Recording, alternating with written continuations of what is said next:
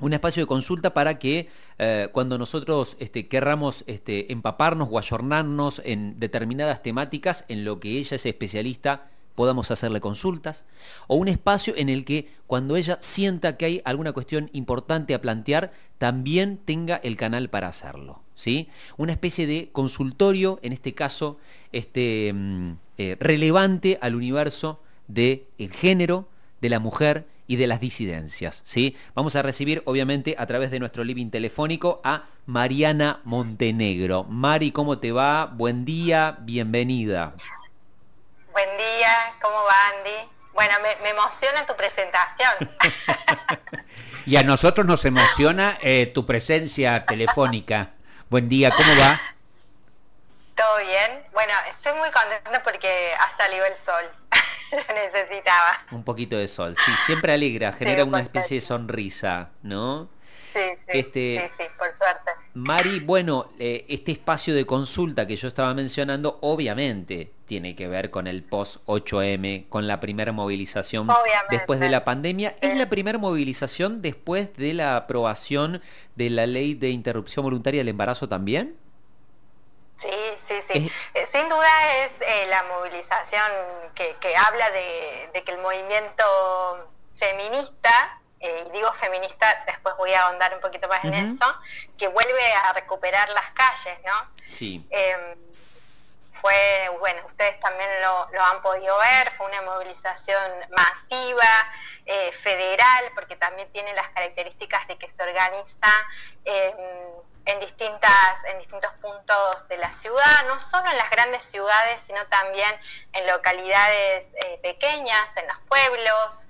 Eh, eso también está bueno como hacer referencia y bueno, vuelve a mostrar la potencia creadora que tiene este movimiento, eh, de la necesidad de que bueno, las mujeres, las disidencias, nos seguimos organizando a pesar de, de la sensación, de sensaciones de hartazgo, de de, enojos o de broncas que, que, persisten por, por el nivel de violencia que aún mantiene nuestra sociedad, violencias por razones de género.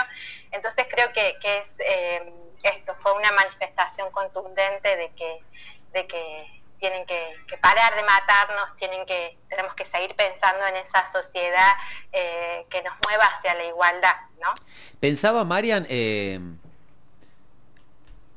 pensaba, por ejemplo, e, en, el guion, ¿viste? Eh, tenía de que, nada, de, consultarte o de que podamos hablar de, las consignas del 8M. Ahora, e, es, como hiper redundante, ¿no? Digo, no, porque sea absurdo o porque sea innecesario, pero digo, e, es, muy loco que las consignas sean las mismas de siempre, prácticamente. Creo que hoy tomaron eh, fuerza otras consignas que, en cierta manera tiene que ver con una maduración política de este movimiento. Eh, mucho tiempo nos atravesaron em, la necesidad de visibilizar eh, algunos derechos que, tengan, que tienen que ver con nuestra autonomía física, como fue el derecho al aborto legal o el derecho a la ESI o el derecho a, la salud eh, sexual y reproductiva.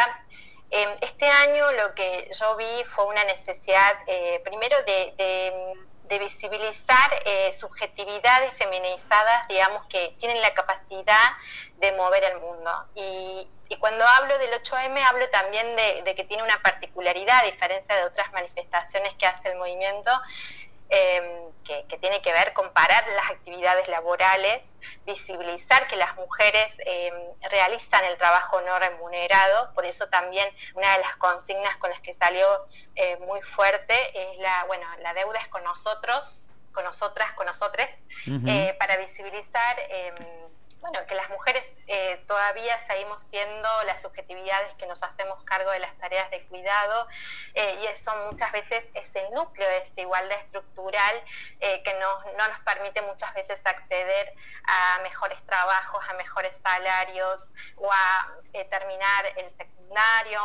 o acceder a la universidad y tener una carrera o bien también tener trayectorias laborales que no sean intermitentes por la, por la posibilidad a veces que tenemos em, de ejercer la la imposibilidad que tenemos de ejercer la maternidad y el trabajo a su vez, o asumir trabajos parciales porque no podemos trabajar en tiempo completo. Bueno, son como diferentes manifestaciones que se expresan eh, trayectorias laborales de, las subjetividades feminizadas. Por eso yo creo que hay, que hay que mencionar que hay nuevas consignas con mucha más fuerza. Eh, es también una consigna que lo han tomado los gobiernos y eso no es... Eh, no es eh, para subestimarlo, digo, ¿no? Porque hace como dos años también tenemos ministerios de las mujeres, diversidades y género, eh, que eso también fue acompañando una agenda institucional. O sea, unos días antes ya nuestro sistema político hablaba de, em, de sistemas integrales de cuidados, que eso habla también de una política integral y de que ir acondicionando un Estado que pueda habilitar mejores condiciones em, de, vida en relación a esto. Eh, y después también esta, esta conciencia de la igualdad. Sea, hoy nuestro país sigue manteniendo índices altísimos de femicidios. Hace 20 años que tenemos las mismas cifras, que sigue siendo lo que moviliza al Estado en primer lugar, pero también a la sociedad con un nivel de hartazgo enorme.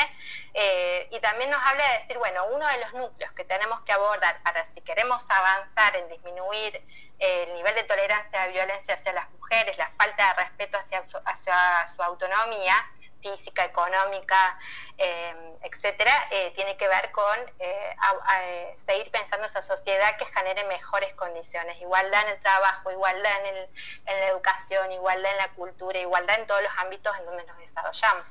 El, otro día, María, te voy a contar, eh, o, voy a usar como, como introducción a la, pregunta algo que, lo vivencié, que me pasó. El 8 eh, tenía una cena con, con amigos, eh, donde, bueno, una amiga que la estábamos esperando para la cena venía de la marcha. Entonces ella llega y en esa mesa, una persona de la mesa, la, la primera pregunta que le hace a ella es, Che, ¿vos viste este en medio de la marcha que, no sé, esto, viste que, viste, viste que hay chicas que a veces rompen la iglesia o pintan cosas? O sea, la primera pregunta que se le ocurrió a esta persona fue justamente esa preocupación que este, eh, durante muchos años obviamente fue portada, título, este, foto y demás de miren lo que generan en, las marchas. ¿no? Una, una, cuestión totalmente malintencionada, no solamente de los medios, sino que también me pareció malintencionada de esta persona que estaba en, la mesa, en donde estábamos, y, se le ocurrió esa primera pregunta. Y al otro día me encuentro con eh, el editorial de Viviana Canosa, ¿no? que seguramente quieras o no te habrá llegado de algún modo. ¿Qué te pasa? ¿Qué te generan estas cosas? Este, e, e, en medio, digo, de, tantas cuestiones, digo, eh, positivas, por lo menos en cuanto a las consignas o a, los eh, eh, em, o a la mirada positiva que haya podido tener la marcha. Yo creo que em, em, a lo largo de, mi historia personal en, participar del, movimiento feminista, ha habido una suerte de acostumbramiento a que los medios de comunicación reproduzcan o faciliten ciertas resistencias sociales en la opinión pública, desde el estigma hasta em, el ninguneo hacia mm, los planteos que hacían las mujeres. cuando empezaba la columna había dicho de que esta movilización había sido producto de, la del movimiento feminista, eh, porque creo absolutamente que el feminismo eh, hoy cada vez más va a dejar de ser una mala palabra, em, que antes no lo era tan así. Eh, cada vez eh, hay mayores consensos y eso se nota. Eh, yo nunca había visto tanto, eh, tanta agenda cultural promovida por los gobiernos y con un mensaje súper claro, ya sea desde el gobierno nacional, provincial, hasta los municipios más pequeños, en esto de que el mensaje tiene que ser de avanzada de avanzar, de interpelar, de construir espacios de debate. Nuestra sociedad no puede quedar estancada en mensajes de seguir ninguneando la palabra feminista, feminismos, eh, porque han sido los que han logrado a través de su persistencia eh, y a través de, seguir pensando en nuestra sociedad, en su progreso. Em, que, que, tenemos que dejar de vivir en una sociedad violenta como la que vivimos, en una sociedad desigual. Y sobre todo en la capacidad de amplitud, porque los feminismos han demostrado cambios contundentes en todos los ámbitos. Hoy podemos ver mujeres que apuestan a, mm, profesiones que antes eran masculinizadas y no están estigmatizadas por la sociedad. Podemos ver mm, mujeres que... Eh, salen en, la opinión pública y dicen su palabra eh, sin ser ninguneadas, o sea, en los mismos medios cada vez va a haber más figuras eh, con distintas identidades expresando su opinión pública. Creo que, el, contexto es de avanzada y es de consolidación. Y sí hay resistencias como, como lo hay en, como lo expresa también los mecanismos democráticos, ¿no? Pero si hay algo que, es contundente, es que el feminismo va, eh, va a ir perdiendo ese este, esa estigmatización em, y cada vez el compromiso social va a, ser, eh, va a ser mayor. O sea, el siglo XXI es el siglo de los feminismos populares. Nunca se feminizó, es, nunca se popularizó tanto la palabra feminismo como este siglo. Y creo que muchas lo vivimos así. Mari, clarísima, como siempre, un placer charlar con vos, una alegría de que estés este año de nuevo con nosotros. Te vamos a tener como, como espacio de consulta cada vez que, lo, que lo requiriéramos nosotros o vos también.